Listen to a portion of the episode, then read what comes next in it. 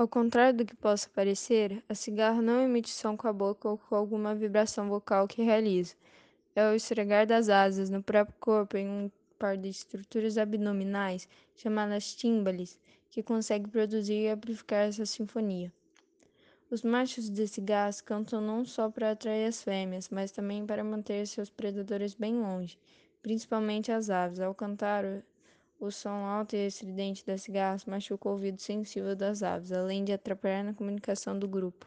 O coacho do sapo é chamado de vocalização. O macho vocaliza para atrair fêmeas, defender territórios e economizar energia. O canto oferece informações dos atributos físicos do macho. Vocalizações com frequências mais baixas são de machos maiores, atraindo mais fêmeas e afastando outros machos. Na natureza, as araras emitem sons e gritos característicos, que se assemelham à palavra arara, motivo pelo qual os indígenas lhe deram este nome. É com esses gritos que elas se comunicam, definem território, brincam e chamam seu bando de volta para casa. Em alguns casos, elas podem gritar quando estão animadas ou entediadas demais, em outros, por estar barulho ou silêncio demais na casa. Gatos podem se comunicar através de miados, do ronronar e de chiatos.